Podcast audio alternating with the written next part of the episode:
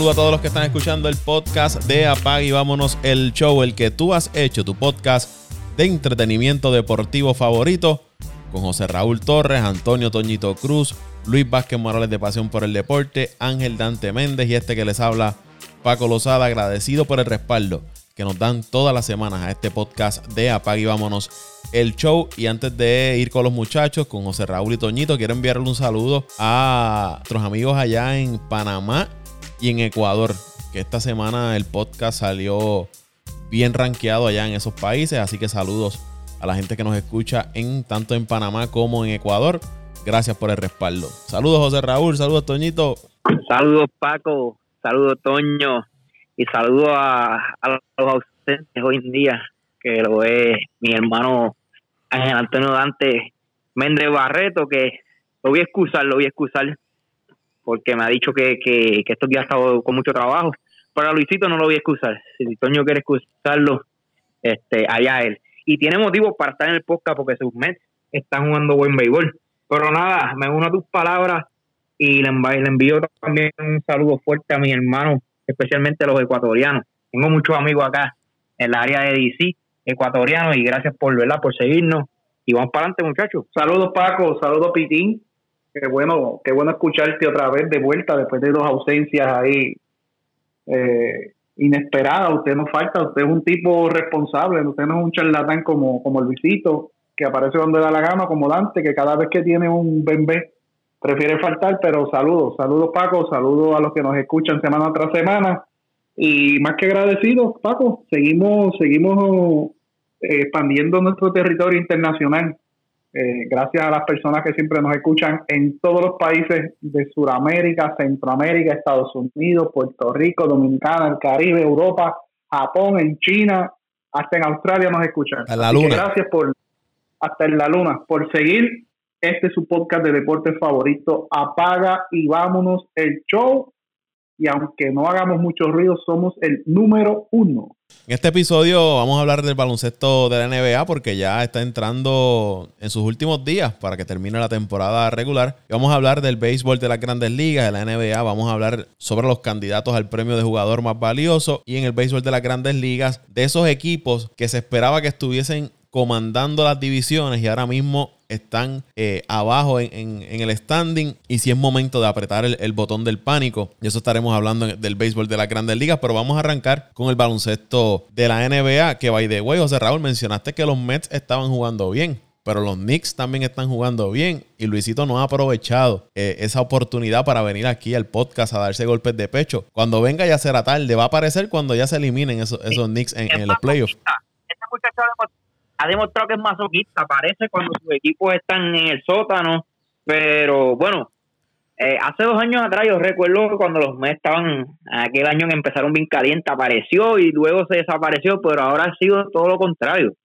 Ahora no aparece cuando, especialmente, ¿verdad? Se, me olvidó esa del equipo de los Knicks que están jugando el mejor baloncesto en 10 años. Desde hace prácticamente 10 años este equipo no entraba a la postemporada y como entró y como ha jugado con un roster que nadie lo ha ¿verdad? Eh, antes, de, antes de la temporada nadie los daba a donde a donde han llegado y, y, el baloncesto que han jugado y el show que, que verdad que, que nos han brindado y no aprovechado no solamente este fin de semana sino prácticamente toda la temporada de la NBA dejó, dejó pasar la oportunidad, Luisito, con, esa actuación que están teniendo los Knicks, que todavía tienen oportunidad de llegar cuartos en el standing allá en la conferencia del Este. Vamos a ir con, los cinco posibles jugadores más valiosos, esos cinco nombres que están ahí sonando para llevarse el premio de jugador más valioso en el baloncesto de la NBA. Está Nicolás Jokic, del equipo de Denver, Joel Embiid de Filadelfia, Giannis Antetokounmpo de los Bucks, Luka Doncic de Dallas y Stephen Curry del equipo de, Golden State. Esos cinco parecen ser los líderes ahora mismo en la carrera por el premio de jugador más valioso del baloncesto de la NBA. Vamos a comenzar con Nikola Jokic, que está promediando 26.5 puntos por juego, 10.9 rebotes, 8.4 asistencias y 1.3 cortes de balón por encuentro. Denver ahora mismo está ocupando el tercer lugar en el oeste, el, cuarto lugar. Ellos están cuarto a un juego del equipo de, los Clippers allá en la conferencia del oeste. Juegan para 46 y 24. Ese equipo perdió a su segundo mejor jugador, Jamal Murray, y desde ese momento juegan para 12 victorias y 5 derrotas. Ellos han perdido a Montemoris, Will Barton, PJ Dossier han perdido tiempo de juego durante toda la temporada, pero ese equipo se ha mantenido ahí en el tope del oeste. El principio de temporada habían estado eh, jugando fríos y calientes, luego enderezaron y, han estado de las primeras posiciones en el oeste de la mano de Nicolas Jokic, que lleva 30 doble dobles en la temporada y es un jugador que lo hace de todo. Pasa el balón, anota el balón, rebotea, corre la cancha. Es sin duda el líder de ese equipo de, Denver y es uno de los favoritos para el premio de jugador más valioso. En Beat, que está con Filadelfia como los 76ers. Filadelfia juega para 47 y 23, liderando la conferencia del Este. Equipo de Filadelfia que los pasados años siempre estaba entre esas primeras posiciones, pero este año desde el saque han estado jugando muy bien. En Beat promedia 28.8 por juego, 10.6 rebotes y 1.4 bloqueos por encuentro. El problema de Embiid, y es el problema que yo veo, es que se ha perdido ya cerca de 20 juegos durante toda la temporada. Y ese siempre ha sido el problema de Joel Embiid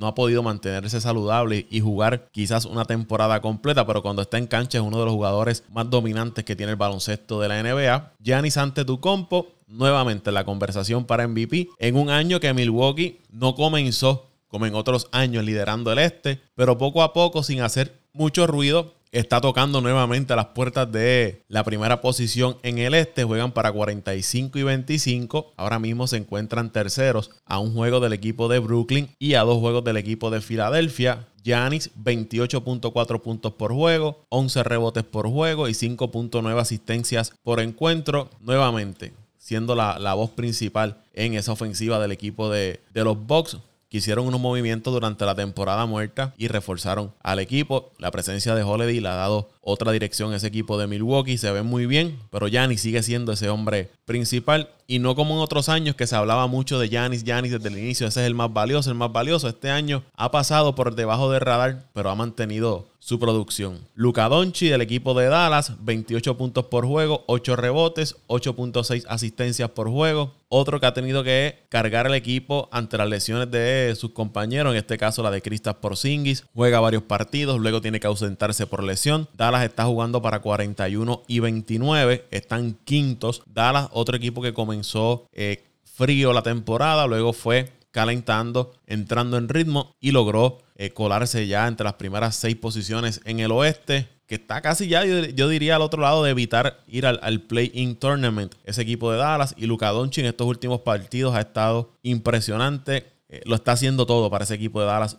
Luka Doncic lo que lo ha ganado a meterse en esta conversación ya en la recta final del baloncesto de la NBA. Y por último, Stephen Curry, líder en anotaciones de la NBA, con 31.8 por juego, 5.5 rebotes, 5.7 asistencias y 1.2 cortes de balón por juego. Golden State está ahora mismo octavo en el oeste, 37 victorias, 33, 33 derrotas. Van a jugar en el play-in y como está la cosa, posiblemente se midan a los Lakers en ese juego de play-in y yo, seguidor del baloncesto y seguidor de la NBA, ese es el juego que yo quiero ver. Ese es el juego que yo quiero ver. Lakers versus Golden State, los Mabrones versus los Mamurris. ¿Quién va a ganar ese juego? Y esas redes sociales van a explotar si ese encuentro se da entre los Lakers y los Warriors de Golden State. Golden State, como me dijo José Raúl hace poco, un equipo de, colegio y Steph Curry los metió ahí en la, en la postemporada. Ellos perdieron a su novato, James Wiseman se perdió el resto de la temporada. Y han estado también, jugadores entran y salen por lesión, pero Curry ha sido la, voz principal en ese equipo de, Golden State, anotando el triple como él lo sabe hacer. Otra gran temporada para Steph Curry. Esos son los cinco nombres en la carrera para el premio de jugador más valioso. José Raúl y Toñito, ¿quién para ustedes es el MVP de la, de la NBA? Paco, yo creo que dos nombres que suenan, que suenan fuertes, eh, es en base a lo que debemos considerar lo que es jugador más valioso. El jugador más valioso es aquel equipo, perdón, aquel jugador que si tú lo sacas del equipo, prácticamente el equipo se queda eh, no inoperante, sino su calidad de juego y sus resultados, los logros que han tenido en la temporada, eh, no serían los mismos que con ese jugador. Eh, por lo tanto, yo te diría que para mí, con lo que ha pasado, lo que han logrado hasta el momento, yo te diría que el Joker sería un fuerte candidato por lo que ha hecho en su equipo y el otro Curry. Curry, como tú lo acabas de mencionar, ha logrado hacer con Golden State lo que nadie pensaba que iba a hacer después de la salida no tan solo de su novato, sino creo que Thompson tampoco está jugando. Thompson no jugó desde el inicio de temporada. Por eso, está fuera por lesión y otras bajas que han tenido durante la temporada y jugadores que se le fueron que firmaron con, con, otros, con otros equipos.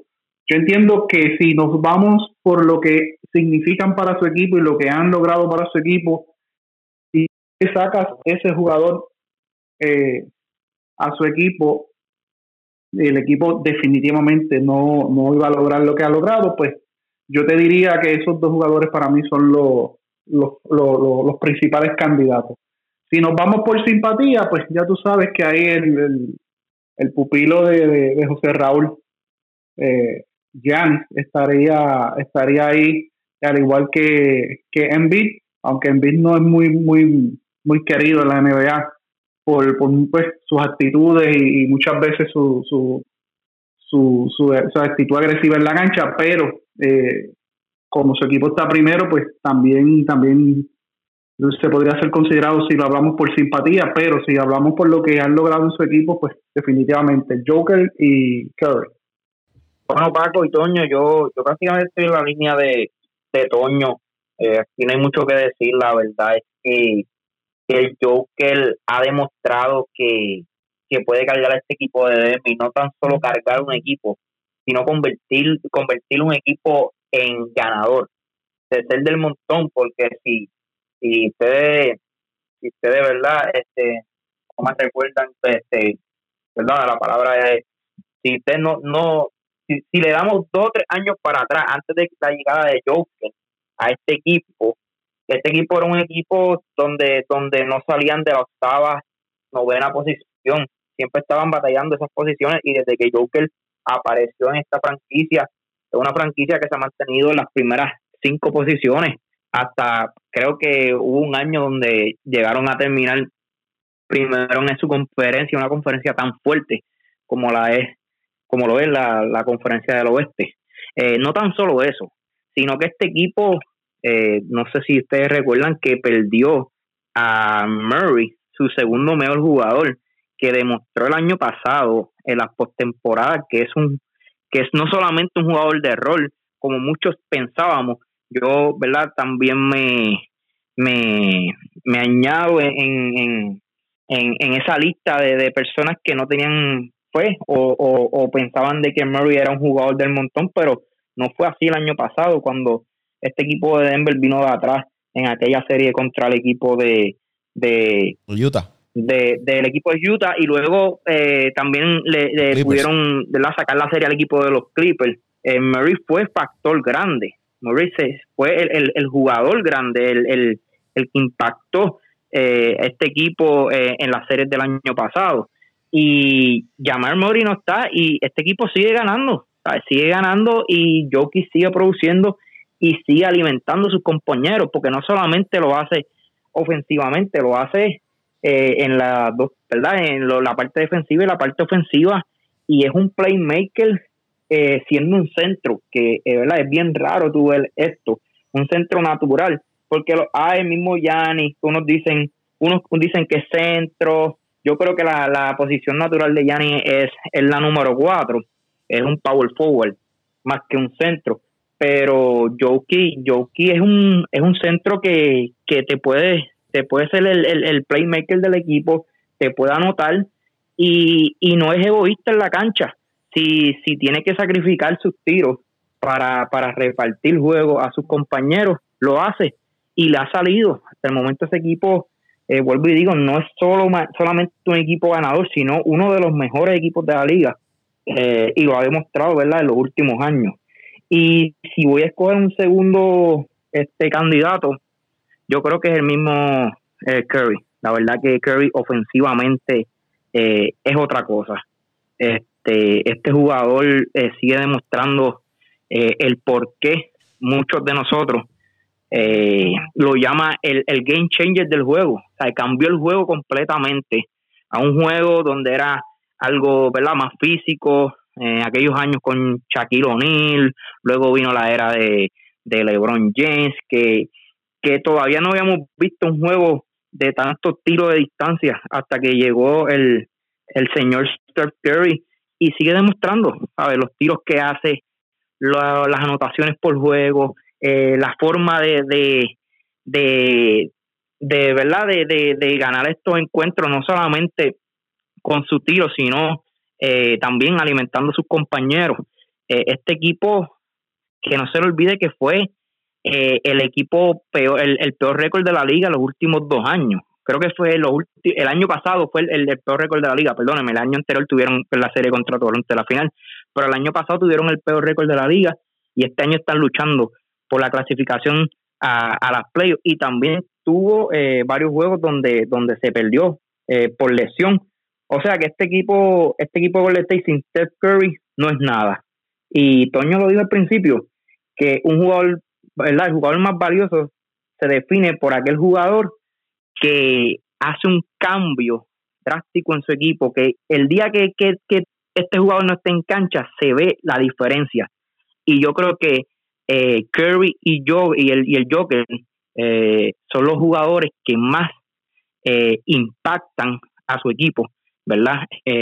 al contrario del mismo Envy, yo creo que también Gianni es otro, pero si, si sacamos a, a, a Jokic y el mismo Curry, la verdad que, que Golden State y Denver no, no tienen mucho para, para ofrecer y, estos jugadores han, han hecho lo necesario y, han impactado para, para sus equipos para, para, ¿verdad? Para, para estar donde están hoy en día. Yo voy a coincidir con ustedes, me voy con, el Joker también para el, jugador más, más valioso de, la NBA. Segundo, pues tendría a Steph Curry. Y, en esa conversación de lo que estaba hablando José Raúl, de estos jugadores que si tú se los quitas al equipo, eh, ¿qué pasaría con ese equipo? Luca Doncic debe ser otro. Debe estar ahí junto a, Curry y, el Joker. Porque ese equipo de Dallas tiene jugadores de rol, jugadores que complementan a, a Luka Doncic, pero Doncic es la figura principal en ese equipo, que Dallas sin, sin Luka Doncic. Yo no creo que estuviese ahora mismo donde está eh, en ese puesto para, para la postemporada. Pero el Joker, lo que ha hecho el Joker durante toda la temporada ha sido consistente eh, todo el año. Lo hace todo, pasa el balón, rebotea, defiende, eh, maneja el balón, anota. Es la, la, figura principal en ese equipo de, de Denver y consistencia. Y, perdona que se nos olvidó algo, Toño y Paco, perdóname, y que es saludable también. Yo creo que el Jokic no ha perdido un juego este año. A eso iba, José Raúl, tengo el dato ahí, se me olvidó darlo al, al, principio. No se ha perdido ningún juego en toda la temporada, ha jugado todos los partidos del equipo de Denver, no, eh, todavía, todavía no, no ha fallado un juego el Joker pero eso, eso sin duda debe ser factor a, tomarse en consideración. un jugador que está todos los días en cancha cuando su equipo está eh, jugando y está produciendo todo el tiempo, tiene que, que, eso tiene que contar. Y jugando sobre 30 minutos por juego, todas las noches. Y eso es un dato importante, la carga de juego que tiene, porque regularmente un hombre grande, de esa estatura, de esa masa, de ese peso, cuando tiene mucha carga de trabajo y de juego, regularmente se lastiman mucho, no rinden igual ya a las finales de temporada, en los playoffs, y él sigue no solamente jugando, rindiendo, sino eh, su desempeño no, ha disminuido. Y yo recuerdo una vez en un podcast que estuvimos discutiendo eh, cómo ha cambiado el, baloncesto, y este es uno de los ejemplos que yo puse en, en aquel entonces de cómo el, el concepto de lo que es un centro que muchas veces en el, baloncesto de esta área de acá, eh, un centro era aquel hombre grande, fuerte, de un movimiento eh, poco ortodoxo, no, no, muy atlético, sí que habían una que otras excepciones, pero mayormente era para, para cuidar la pintura, para coger rebote, para dar tapones, como el, el baloncesto europeo ya ha influenciado de tal manera el baloncesto norteamericanos y de este hemisferio, que tú ves estos hombres grandes que no es solamente eh, jockeys, sino eh, eh, son muchos los, jugadores de, de, esa estatura, de esa posición que han venido de Europa y se desempeñan en todas las facetas del juego, tanto ofensiva como defensivamente, pasan la bola, tienen buena visión de cancha, corren bien la cancha y, entonces le ha cambiado el concepto completo al juego. Una pena que todavía no se, no, no, en, en, la NBA no la hayan reconocido así, de que esa influencia ya, ya llegó para quedarse y ya el hombre grande no es meramente para estar debajo del palo, repartir palo, eh, coger rebote, dar tapón y meter la bola debajo del canasto, sino que un hombre grande tiene que hacer de todo en la cancha. Y este caballero ha revolucionado el baloncesto y no solamente lo ha revolucionado, que ha perpetuado esa, e, ese, e, ese concepto y, y, y, ese tipo de juego que han traído desde Europa los hombres grandes que ha revolucionado el baloncesto de tal manera de que quién iba a pensar que un hombre de esa estatura iba a rendir tanto, iba a hacer tanto en la cancha, y como dice José Raúl, no solamente eh, ofensivamente, sino que si él tiene que dejar de anotar él, porque por X razón eh, está en una mala noche, la presión defensiva es, es, es, mayor sobre él, él se convierte en este jugador que se desprende del balón y hace mejor a, su, a sus jugadores, a sus compañeros de equipo. O sea que no solamente es bueno él, sino hace mejor al que está al lado que eso es otro, otra cosa que, le da ese, ese empujoncito más para, para ser un candidato fuerte al jugador más valioso. Y es joven. Y, antes, antes de seguir, este, Paco, ¿verdad? lo que va a terminar ahora con, con este tema, este y, y no, no, no estamos contando con con otro jugador que para mí si se hubiese mantenido saludable eh, podría ser también jugador más valioso y es el mismo James Harden. James Harden se tiró un temporadón, lamentablemente perdió la oportunidad ¿verdad? Para, para estar en esta carrera, pero la verdad del caso es que este año hubo muchos jugadores, no como otros años, si, si le damos ¿verdad? para atrás el tiempo, por lo menos el año pasado, eh, la guerra la, no diría la guerra, sino este, eh, el, la batalla final la tuvo LeBron James y el mismo Giannis Antetokounmpo y dos años atrás fue el mismo Harden con Giannis. Pero a diferencia de esos últimos dos años, este año hemos mencionado dos nombres. Envy también hay que, ¿verdad? Hay que, hay que contar con él. El mismo Donchi, eh, como Paco acaba de decir. Y si James Harden hubiese estado saludable, era otro otro candidato fuerte y hasta el mismo LeBron James. Eh, yo creo que la de este año está bien bien este pareja. En el caso de LeBron José Raúl es que LeBron se lastimó, pero al principio de temporada el nombre que sonaba era era LeBron James para premio de jugador, jugador más valioso y voy más allá.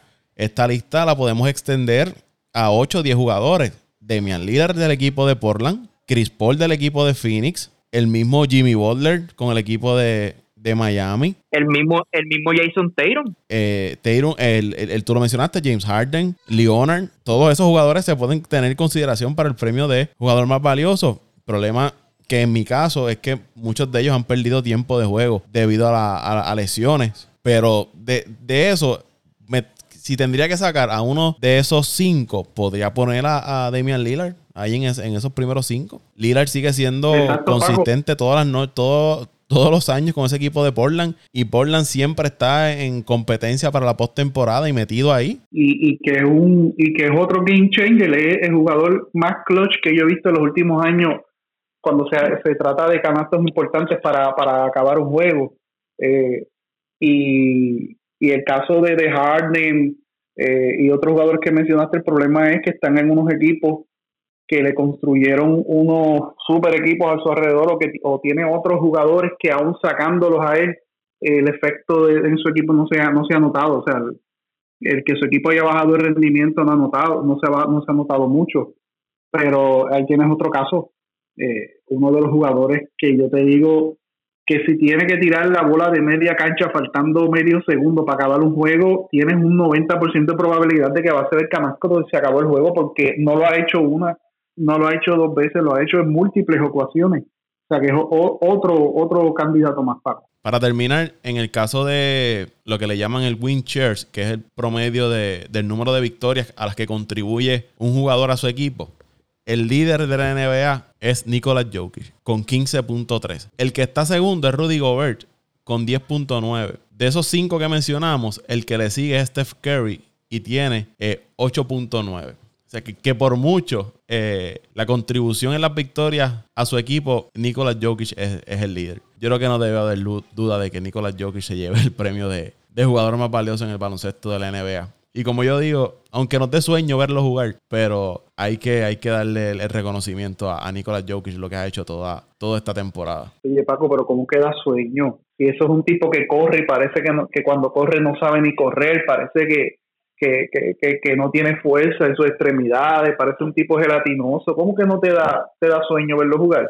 Si es un tipo divertido, parece un muñequito en la cancha corriendo así como, como si tuvieras problemas de coordinación o algo así. Y como mata en la cancha. Por eso, sin estilo, o sea, no tiene, a lo mejor, yo sé a lo que tú te refieres como Soso, no es este jugador que te hace estos highlights de un brinco, de un donqueo, de un crossover este precioso, pero te hace unos movimientos en la cancha y un step away y un giro y te, y te drivea la, la bola desde de, palo a palo, como decimos, y te echa la bola, a lo mejor pudiendo donkearla, te pone la bola contra, o sea, de, guirita, como nosotros decimos. O sea, que, que es un tipo que a lo mejor no crea esos highlights por lo lindo que lo hace, pero hace unas cosas increíbles en la cancha. Eso sí hay que darle crédito. Vamos entonces al béisbol de las grandes ligas. Ya estamos a cerca de completar mes y medio de temporada. Estamos grabando este podcast el 14 de, mayo y hay unos equipos que se esperaba, o por lo menos nosotros los teníamos, que iban a estar eh, entre el liderato de sus divisiones. No ha sido así. Tenemos, por ejemplo, el caso de los Yankees que cayeron en un momento y ya están nuevamente ahí cerca de, esa primera posición. El problema es que el equipo de Toronto se ha mantenido ganando y Tampa también con su, con su ñeñeñe, como uno dice, está ahí entre medio. En la central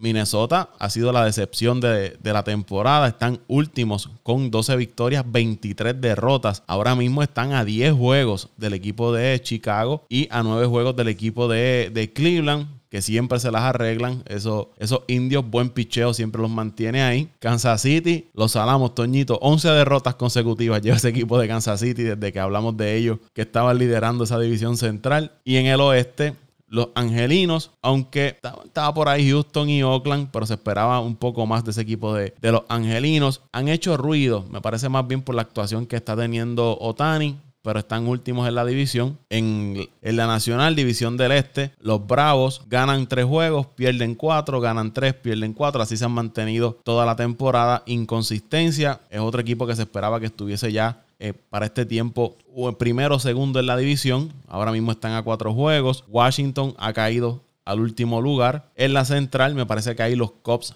es el equipo que puede estar decepcionando hasta el momento porque San Luis y Milwaukee están liderando la, división. Chicago está a 5 juegos y en el oeste los Dodgers arrancaron muy bien. Llegaron a tener 14 victorias y 4 derrotas. Ahora mismo tienen 20 victorias y 17 derrotas y están terceros a 3 juegos del equipo de San Francisco y a medio juego del equipo de San Diego. Los Dodgers han tenido que batallar con lesiones. Su bullpen ha estado frío y, y caliente. Mirando ahora que menciona el bullpen, el caso de los Bravos, el caso de Minnesota, me parece que son equipos que su mayor problema es el bullpen. Equipos que su bullpen le ha, perdido varios partidos. Bueno, Paco, yo a mí, a mí, a mí, esta temporada me ha decepcionado los Cops de Dante Méndez.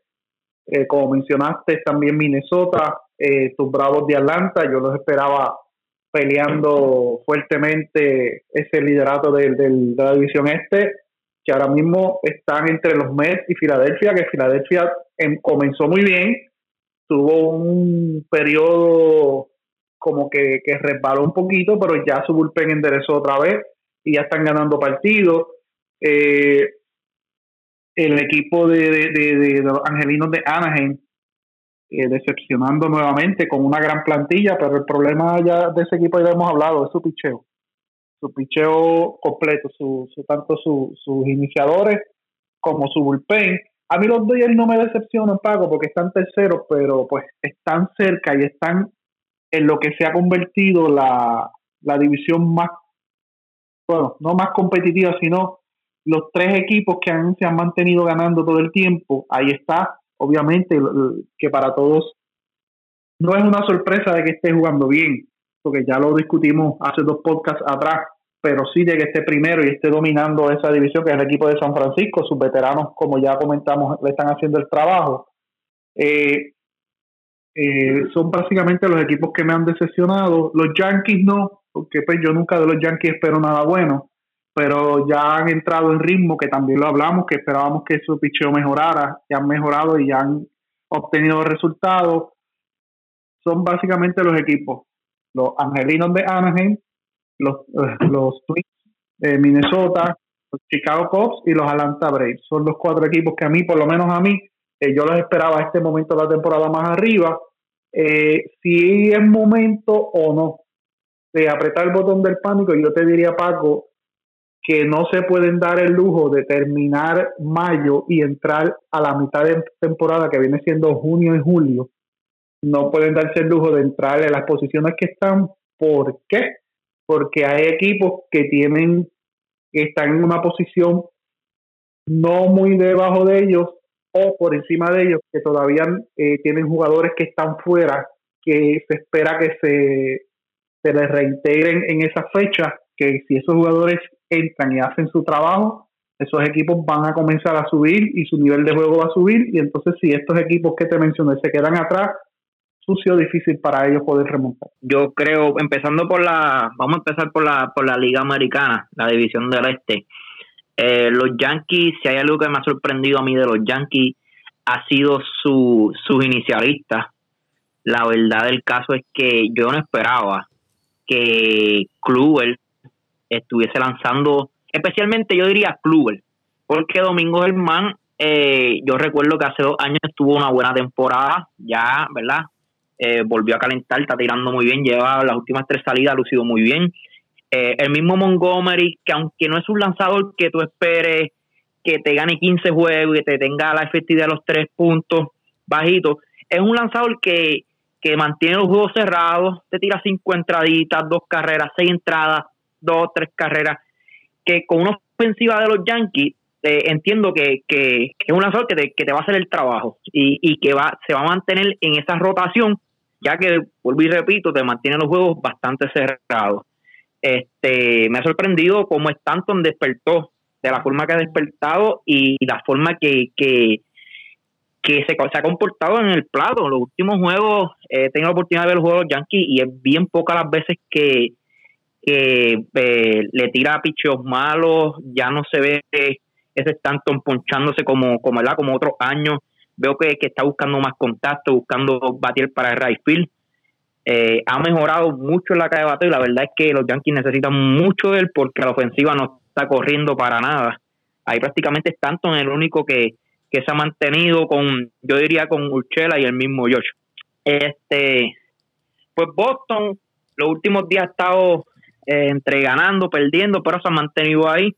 Eh, que no me escuchen porque van a decir que soy un hater, pero la verdad el caso es que yo creo que también Boston tuvo un, un, poco de suerte en, su itinerario. Si vamos a ver, Boston ha empezado su itinerario con equipos como Baltimore, eh, jugó con Texas, jugó con Detroit. Yo creo que, que ahora cuando se ha enfrentado equipos como Oakland, que verdad que son equipos fuertes, eh, no sé cuál es la serie que le espera esta semana, eh, hay que ver cómo, cómo se comportan con estos equipos que, tienen mucho, ¿verdad? Que, tienen mejor equipo y, mejor récord hasta el momento. Este, si pasamos a la liga, a la división central, perdónenme, eh, Minnesota, ya ustedes lo han dicho todo, de sesión total, el picheo es un desastre, especialmente el relevo. Eh, Chicago apretó. O de Raúl, ah, eh, añadiendo a lo de Minnesota del picheo, ellos han ido a, siete juegos a entradas extra. Los siete lo han perdido. En la entrada número 10, los siete han perdido el equipo de, Minnesota. Y lamentablemente su picheo ha sido un desastre y, tienen buena ofensiva.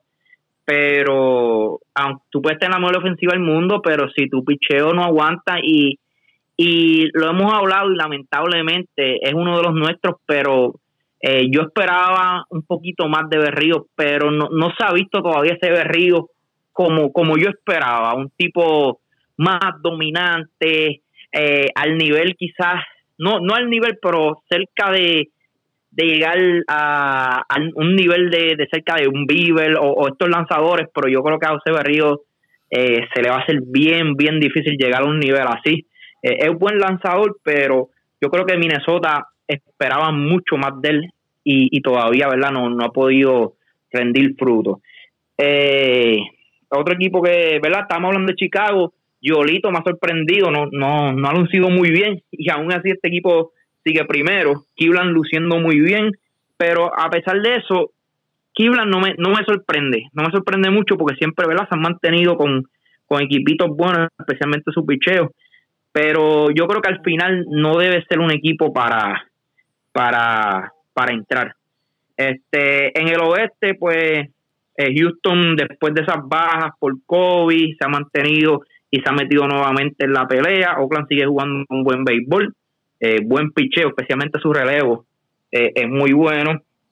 Pasando a la, Liga Nacional, yo creo que, que Atlanta ha sido de sesión, pero a pesar de todo, están solamente a cuatro juegos, que es cuestión de, de que su, su picheo engrane y, y vuelvan y caigan una racha positiva y, yo creo que esa división se va a mantener así toda la temporada. Ahora mismo, estoy mirando la, división, el, el, equipo que está último, el equipo de Washington, está solamente a cinco juegos. Esto, esto quiere decir que, que si Washington entra en una racha positiva, se puede meter los primeros puestos en, en, una semana o en, o en, o en lo más tardar en dos semanas. O sea que, que yo creo que, que no es para apretar el, el, botón del pánico para el equipo Atlanta. Es cuestión de verdad que su, que su picheo eh, mejor, especialmente su relevo, que, que Paco le, puede dar. Como fanático le puede decir que ha sido el talón de Aquiles en sus últimos eh, años. Esos son otros como, como Minnesota que han tenido cinco juegos en estradas extra y han perdido cuatro y solamente, y solamente han ganado han ganado uno. Su bullpen, eh, aprovechando que estás hablando de, de, los Bravos, de los peores ahora mismo en, la, en las mayores, la efectividad por las nubes casi en 5, ahora mismo 4.84 apenas han salvado ocho partidos. Bueno, después de la sexta entrada, el año pasado Atlanta terminó con 27 y 0. No perdían después de, entrar, de, estar al frente de la sexta entrada. Cuando ya venían esas últimas entradas, no perdían. Esta temporada ha sido todo lo contrario. Y la ofensiva, aunque quizás en los promedios de los jugadores no, no digan mucho más allá de lo que está haciendo eh, Ronald Acuña, pero colectivamente están primeros en cuadrangulares entre los líderes, líderes de, en OPS. Están ahí ofensivamente, pero el picheo ha sido demasiado inconsistente eh, y especialmente ese relevo. Pero ellos tomaron la decisión, lo hablamos aquí cuando estábamos hablando, eh, haciendo los análisis de cada división, de dejar ir unas piezas claves, quizás para ahorrarse el dinero, irse con un bullpen un poco más económico y pagaron las consecuencias. De hecho, jugadores que firmaron en la temporada baja para el bullpen ya ni están en el equipo. Ahora están en las de pasa cualquier barrendero por allí, ponte un uniforme y, y relévame ahí la entrada porque ya no encuentran más nada que hacer. ya eh, se le han acabado las opciones. Ahora firmaron a Shane Green, que estuvo con ellos dos temporadas, no lo habían firmado, lo buscaron de emergencia y, y lo firmaron. Vamos a ver si pueden mejorar ese, ese bullpen porque ha sido frustrante usted entrar en esas partes bajas de, los partidos, ganando por una carrera, ganando por dos, o juegos empates. Y de hecho, juegos que hasta han estado ganando por cuatro o cinco carreras. Cuando llegue ese relevo, apague y vámonos. Suerte y verdad, como dice, como dice Toñito. Pues terminando con mi análisis, este, tengo que también darle crédito eh, eh, a los Mets, que especialmente su, su picheo ha lucido muy bien. Y y ahora mismo están líderes y yo creo que esa ofensiva debe mejorar, especialmente la de Francisco que ha mejorado los últimos días. Pero escúchale esto, dilo, repítelo, repítelo, espérate, yo no, yo no, no, hay, hay que, no, no le voy a dar el crédito, sino voy a decir la realidad. Ah, eso está la realidad es que, que están jugando buen béisbol y especialmente su picheo y yo creo que su pateo debe mejorar aún, aún más de lo que, ¿verdad? Hasta el momento han, han, han demostrado. Y para terminar, ya que ustedes hablaron de los demás equipos, déjame terminar con mi equipito de Milwaukee. Eh, picheo sí, que van con los eh, Bravos. luciendo súper bien. Una serie ahora. Eh, van con los Bravos este fin de semana. Eh, está luciendo súper bien. Eh, tenemos con nuestro uno de los mejores relevos. tenemos un 1 y 2 con Burns y, y Woodruff. que la verdad no lo tenemos que enviar a ningún equipo ese unido, plus el mismo Peralta que se está tirando un, temporadón, eh, el brazo joven Freddy Peralta y un relevo de, de, calidad, uno de los mejores, me atrevo a decir un top 5 relevo de la liga. Pero el problema de Milwaukee es que yo diría que es, sencillo, es que Christian Yelich sigue con las lesiones y cuando tú tienes tu mejor jugador fuera del terreno va a ser bien difícil tú anotar carreras. Y yo creo que le está afectando mucho eh, las lesiones a, la alineación del equipo de Milwaukee lo veo un poco débil cuando tú ves un trevichado eh, que, que, tu alineación o tu, o tu ofensiva cuenta con tipos como Travichá, eh, el mismo Bradley Jr. que lo, lo tenía estos días quinto bate, tú sabes que, que es bien difícil anotar carreras y yo creo que Christian Yelich es eh, hace falta y, cuando llegue y si se mantiene saludable, este equipo eh, puede ganar la división o si no no no gana la división porque sabemos que el equipo de los Cardenales es un equipo eh, la verdad muy muy completo tienen tienen muchos chances de, de, por lo menos entrar por, por el White Card. Bueno, vamos a darle la bienvenida a Arbello Durmiente, Ángel Dante Méndez, que llegó por ahí. Saludos, Dante. Saludos, Paco. Saludos al gran Pitín que está por ahí y, al gran Toñito. ya escuché ahí que Pitín dijo algo de los, de los poderosos Mets y muchachos. Me puso contento. Ay, santo, no déjame hablar. Él, él, como, él va a escuchar este podcast como en la parte de José Raúl como, como 15 veces la próxima semana. No, no, no, dame, dame escuchar eso otra vez. Él está ya tu leco. Pero acuérdate que eso es, eso son como los aguaceros esos que, que duran cinco minutos, esto es pasajero. Yo no veo mucho a eso. Dante, Dante. Después, sí, que Pitín que lo digo, imagínate si lo llegas a decir tú opaco, que son Mira, mis, más grandes detractores. Lo, lo, grabo y lo marco, lo, lo imprimo. De los Mets yo no voy a decir nada bueno nunca.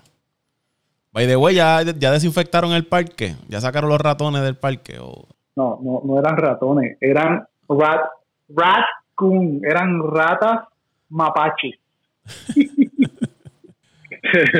Ay, Cristo. Dante, de estos equipos que se esperaba que estuviesen liderando la, la, división, que ahora mismo están eh, en el medio del paquete o abajo en el paquete, ¿cuál, cuál debe estar apretando el botón del pánico? Mira, yo, yo te voy a decir, eh, estaba escuchando ahí, o sea, Raúl lo que dijo ahí por encimita. Este, o sea, para dar un resumen, ya que José Raúl ya tocó básicamente todas las divisiones, yo te diría que me sorprende mucho el equipo de los Giants en la primera posición. hasta, hasta ahora en la división este.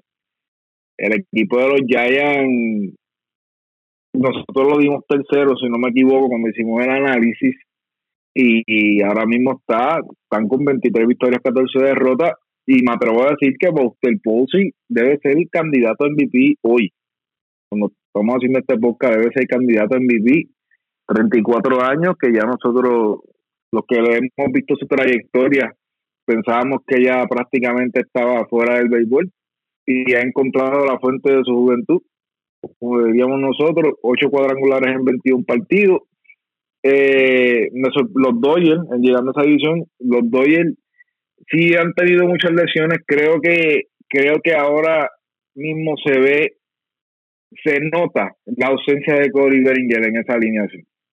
cuando esto, cuando estos equipos pierden jugadores tan claves, eh, probablemente a corto plazo no se, no se vea el efecto, pero ya Cody Bellinger yo tengo uno de los fantasy, yo creo que lleva ya como tres semanas y cuidado si un mes fuera.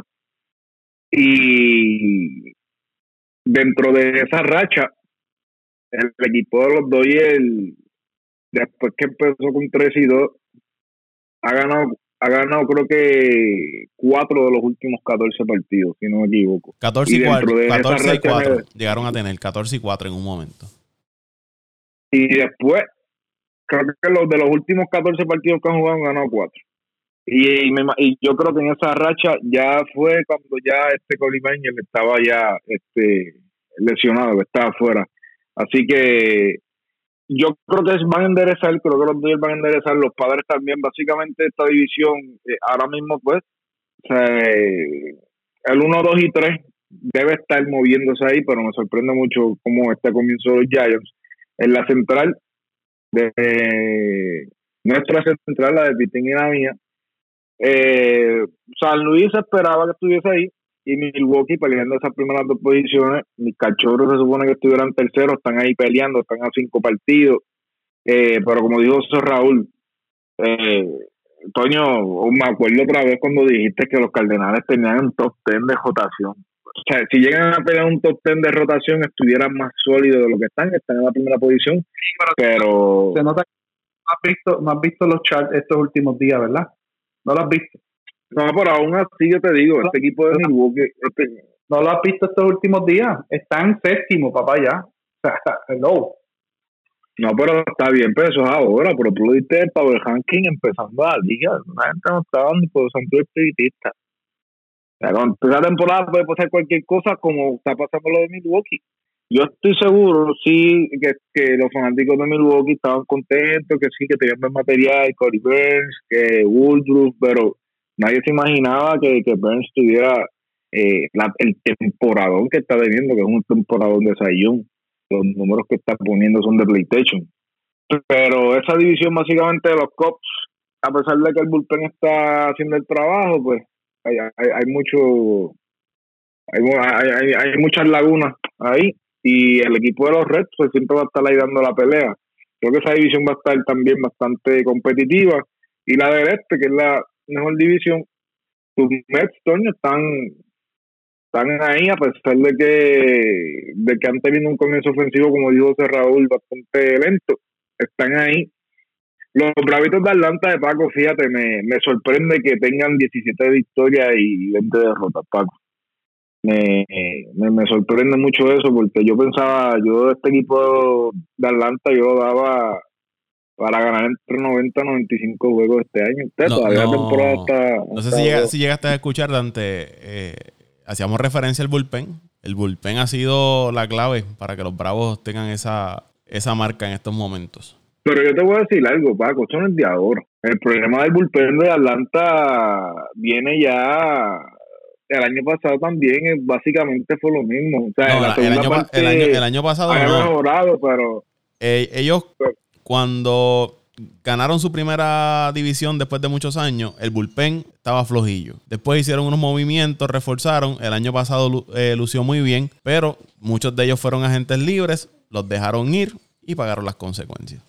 Este equipo de los Marlins, fíjate, yo, yo pensando acá, este equipo de los Marlins también puede, fíjate, puede dar, como no tienen nada que perder, pueden, no mojan, pero empapan. Le falta un bate, bate consistente a ese equipo de, de Miami, un, un bateador consistente. Y, ahí es que voy hablando de bate consistente al equipo de los Nationals. El equipo de los Nationals tiene 14 y 19, pero básicamente Machester está en el barco de, Jacob de Grun. Cuando Machester este tira, el equipo no casi no batea. Y el impacto del bate de Anthony Rendón ha hecho efecto en la dimensión de los Nationals este año. Se nota su ausencia, porque era un bate, era un bate grande, que, que se pensaba que esta adquisición de Bell iba a poder emparejar la cosa. Pero ofensivamente este equipo de los Nationals no, no se están moviendo. Así que 14 y 19 no es que estén muy lejos de la situación, ya van cerca, vamos ya un mes y medio de liga, pero eh, tú no quieres llegar a, tú no quieres llegar a antes del juego de estrella estando 8 o 9 partidos este abajo en la división, así que tienen que apurarse los Nationals. Y el equipo de Filadelfia está jugando muy bien. El equipo de Filadelfia tienen un buen line-up, así yo creo, yo creo que también van a estar ahí dando la pelea. En la americana rapidito, Orioles pues ya los teníamos ahí. Y pues los próximos cuatro equipos, el equipo de los Rex ha tenido un comienzo, pero las estadísticas nos dicen que Boston siempre empieza bien, teniendo equipos buenos o equipos malos. Los primeros meses de Boston siempre son buenos. Abril, mayo y junio son efectivos. Hay que ver después de ahí cómo, cómo funciona el equipo de Boston. Eh, el equipo de los Blue Jays está ahí también con su maquinaria ofensiva. El equipo de los Yankees, fíjate que estábamos hablando, los otros días Raúl me cogí, me, me, dio un par de, par de cantazos porque me dijo, no, tú, te pasas diciendo que los Yankees tienen picheo, que viene el picheo de los Yankees, que si esto. Pero hay un problema de ofensiva también. Picheo está haciendo el trabajo, pero el, el, el, la ofensiva no está llegando. El equipo de Tampa Bay, a pesar de que está cuarto con 20 y 19, solamente está a tres juegos de la división. Así que yo creo que. Dante, Dante, pero te, tengo que dar, te tengo que dar alguna. Yo te dije la del picheo de los Yankees, pero usted me había dicho de un lanzador que, que, cualquier equipo le caería bien. Y yo te dije que, que ya la verdad no le, no le quedaba nada. Y, y esta última, yo diría cuatro o cinco salidas, se ha tirado unos juegazos y es el Madison Von Garner. Ese muchacho se ha convertido, se ha puesto el uniforme de los Giants nuevamente en aquellas series mundial y ha ha mejorado, no, no, no, no ha mejorado, ha mejorado un mundo. Eh, es, otro, es el Madison Ballgard que, que, ¿verdad? Que, que lanzaba ya en aquellos campeonatos de, los Giants. Se vio un cambio, Pitín, se vio un cambio, te lo digo. Bungarner no va a terminar este año ahí, porque ese, por eso él viene ahora, ha tirado un par de jueguitos buenos, y Arizona va a salir de porque o sea, Arizona está, tiene que estar ahora en conclusión, porque ellos saben que por los próximos 5 o 6 años esa edición va a ser de San Diego y de, y de Los Ángeles. Que cualquiera de los equipos que estamos hablando, o sea, los mismos Bravos de Atlanta, cualquier equipo que esté peleando por una división ahora mismo, este cae bien. Hasta los mismos Angels, los Angels no tienen picheo, eh, eh, cae bien. Cae bien. Hay, hay que seguirlo de cerca, hay que ver. Pero es que esta liga, esta liga americana del este es, es difícil de analizar, porque es que hay, hay tanto hay tanto bateo ahí que, no, no, puede ni... Ahora, el equipo de Boston sigue primero y Cristel no ha llegado. Que esto también debería preocupar a los equipos de abajo. Cuando Cristel llegue, eso es otro pitcher. Es bueno en la rotación y el equipo de Boston debe ponerse un poquito en serio. En la central, pues, los White Sox y los indios, creo que, fíjate, los Twins de Minnesota. Me ha sorprendido esto este récord de los Twins de Minnesota. Los Twins de Minnesota eh, en general tienen un buen equipo, un equipo en todas sus áreas tienen tienen eh, buenas piezas y tener 2 y 23 ya de Detroit no lo esperaba y de Kansas City probablemente, pero de ellos no. Yo esperaba que ese equipo estuviese pegando la división y fíjate, Cleveland, Francona se las ha inventado, se las ha inventado, Francona debe ser eh, candidato también, hay que, hay que también evaluarlo para un buen candidato a dirigente del año si este equipo de Cleveland se llega a colar, porque prácticamente este equipo no tiene a nadie. Han salido de jugadores importantísimos y aunque la división es floja, pero estamos hablando que está ahí al palo con el equipo de los White que debe ser el que lidere la, la división. Y en la del oeste, pues los Atléticos y, los Astros eh, eran los equipos que deben estar peleando los Ángeles nuevamente, decepcionante, 16 y 20. Eh, yo no sé qué tipo de Los Ángeles va a hacer. Tiene dinero, tiene de todo, pero necesitan buscar la manera de, de, no sé, cambiar la gerencia, hablar con los Dodgers, que le digan cómo, cómo, cómo moverse, porque la realidad del caso es que lo que hacen es desperdiciando los años del mejor jugador de las grandes ligas, Mike eh, y esto, pues, es lamentable. Pero básicamente eso es lo que eso es lo que he visto hasta ahora, dos de tres equipitos ahí moviéndose, pero hay muchas divisiones, tres, cuatro divisiones que están todavía bien cerradas. Es difícil de analizar cómo. Hay que esperar el próximo mes, si acaso antes del juego de estrella, a ver cómo. cómo ahí tendríamos un mejor panorama. Mencionaron los, los angelinos, la falta de, de picheo. Estaba leyendo de que posible rumor es que eh, Max Scherzer está ya en su último año de contrato con Washington y de Washington seguirá en la posición que se encuentra. Posiblemente estén considerando cambiarlo y uno de los destinos se menciona que puede ser los angelinos. Vamos a ver si eso se, hace realidad o es simplemente un rumor o si entonces Washington entra en la ruta ganadora y, se mantiene con, con, Max Scherzer. Y José Raúl ahorita mencionó a, a José Berríos. Fíjate, José Raúl Berríos este año ha tenido sus su salidas que le han hecho 3, 4 carreras, pero ha tenido otras que también ha, le ha ido muy bien. Volvemos a lo mismo, quizás ese factor de, consistencia, pero ha estado lanzando bien. Las últimas salidas ha tirado muy bien. Me parece que las últimas dos ya ha llegado a, las seis entradas. Mantenerse consistente es la clave para, para José Berrío, para ser el, el, ace en esa rotación del equipo de, Minnesota, que necesitan que, que tanto él como eh, Kenta Maeda sean el 1 y 2 en esa rotación del equipo de, Minnesota, si es que los mellizos quieren volver y llegar a la, la postemporada. Paco, y recordamos que, que Berríos tuvo un buen comienzo de temporada creo que tuvo un 2 y 0, un 2 y 1, algo así, empezando la temporada. 2 y 0, tuvo, tuvo 2 y 0, luego perdió, me parece que fueron dos corridos, tuvo una eh, no, decisión, ganó, y después tuvo otro que no tuvo decisión, lleva ya 7 salidas, eh, tiene 3 y 2 y 3.49 de, efectividad. O sea que no es mala temporada, está teniendo una muy buena temporada. Lo que pasa es que a veces nosotros somos demasiado exigentes con, con, con los nuestros pero no está teniendo una mala temporada. 3.46 una buena temporada. No es una super temporada, pero es una buena temporada. 3 y 2 en, un equipo que tiene un récord negativo. Está jugando muy por debajo de los 500, o sea que, está haciendo el trabajo. Eh, y como te digo, es que a veces nosotros somos demasiado exigentes con lo de los nuestros, queremos que lo de los nuestros sean mejores que nadie y, y hay que entender que en esto del béisbol tienes tus días buenos y tus días malos y no todas las salidas van a ser buenas, no todas las salidas van a ser excelentes, no todas las salidas van a ser victorias, siempre vas a tener salidas buenas, siempre vas a tener salidas malas, pero para mí está haciendo un, muy buen trabajo. Yo, yo considero también que está lanzando, que está lanzando muy bien. Eh, hasta el momento con el equipo de, de Minnesota. Salidas que uno pueda decir malas, entre comillas, Tuvo una que le hicieron cuatro carreras en cuatro y un tercio de entrada. Y la próxima tiró seis entradas, ganó el juego, le hicieron cuatro carreras, ponchó a nueve, pero terminó llevándose la victoria. Y en todas sus salidas, con excepción a la, salida de donde duró cuatro y un tercio de entrada frente a, Boston, todas ha lanzado cinco entradas o más y ha, y ha permitido entre una, dos carreras solamente en dos, en dos salidas ha permitido más de, tres carreras, que fueron cuatro contra Boston y,